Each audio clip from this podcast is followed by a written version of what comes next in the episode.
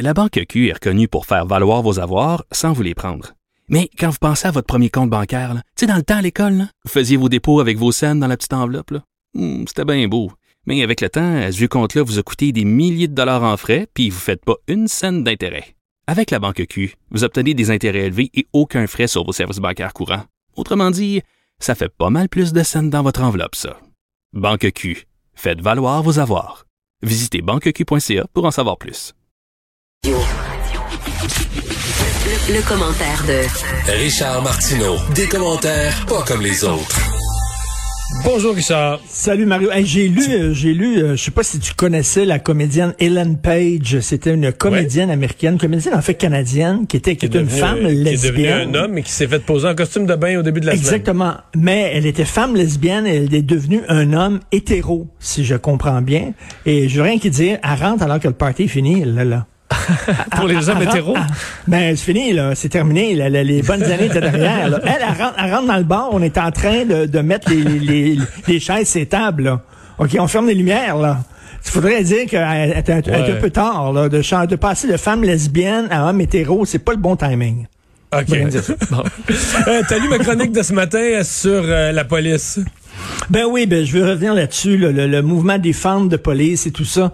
Premièrement, le fait, je sais pas comment tu réagis à ça, toi, euh, Mario, mais le fait qu'on a déposé ce rapport euh, euh, d'un comité indépendant sur l'avenir de la police, la journée même du premier anniversaire de George Floyd, il va falloir qu'on se dise, là, c'est pas arrivé ici, George Floyd. Ah, je suis tellement content. C'est un phénomène américain. C'est un- c'est aux États-Unis, c'est un autre pays. C'est comme si c'était passé en Argentine ou au Japon. C'est, je sais que c'est à côté des États-Unis, mais c'est une autre culture. Premièrement, la- la- le racisme là-bas, c'est vraiment une plaie béante. Ça fait partie de l'histoire. C'est un péché originel. et, tout en partant, le racisme envers les Noirs remonte au fait qu'ils étaient à une époque des esclaves, qu'il y a eu des Ben batailles oui. pour, pas, pour pas mettre fin à l'esclavage.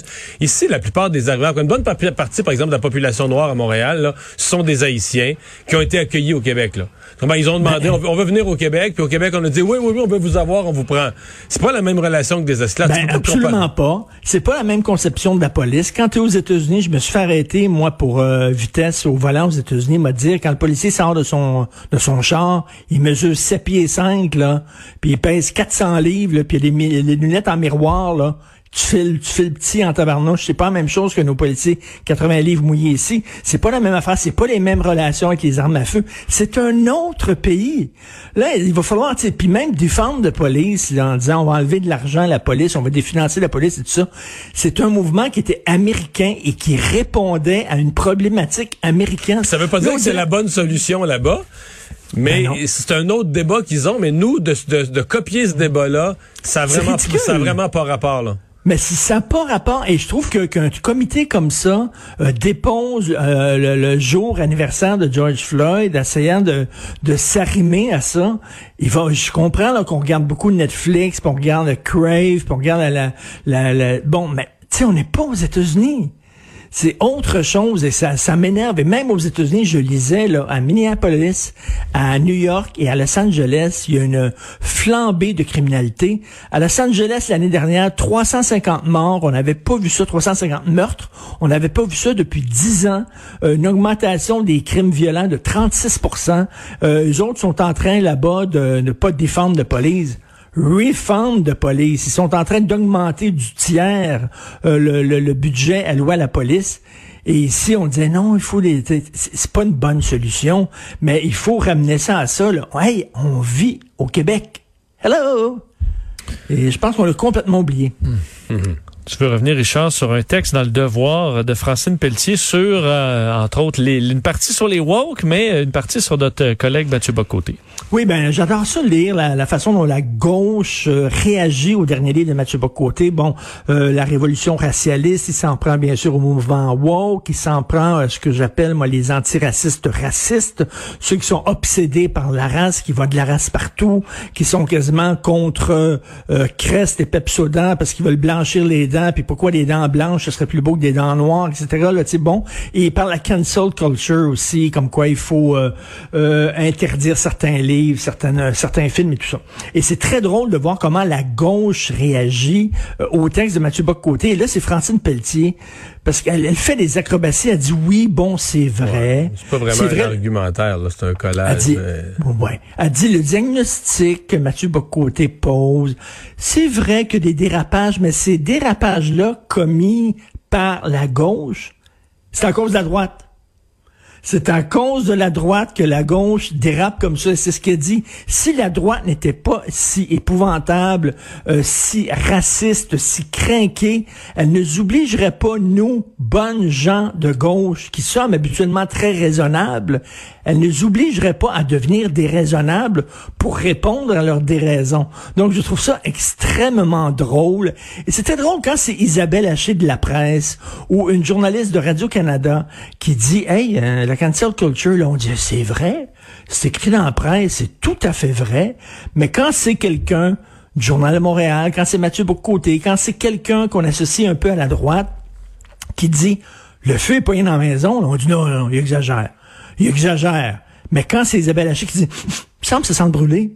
Ah, c'est vrai. C'est écrit dans la presse. c'est écrit dans le devoir. Alors, tu sais, je trouve ça hilarant. Et bon, on s'en- on s'entend que Francine Pelletier n'a peut-être pas le, le même gabarit intellectuel, je trouve, que Mathieu Bock-Côté, mais de voir cette gauche-là en disant, c'est de la faute à la droite si on est rendu fou comme, fou comme la marde.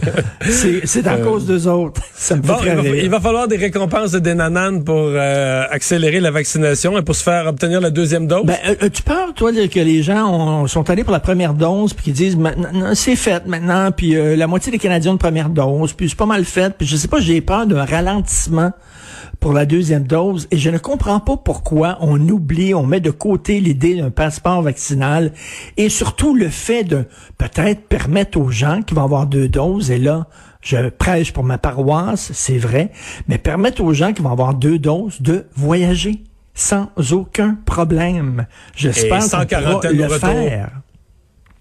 Et sans quarantaine au retour. Et là, tu as vu l'Union européenne ouvert ses frontières à certains pays, euh, dont les États-Unis ont ouvert leurs frontières, mais pas à nous. Pourtant, nous, euh, la vaccination va très bien. On est l'un des, des pays les plus enviables au point de vue de la campagne de vaccination. Pourquoi ils ouvrent pas leurs frontières en Europe à nous? C'est parce que nous, on l'ouvre pas à eux.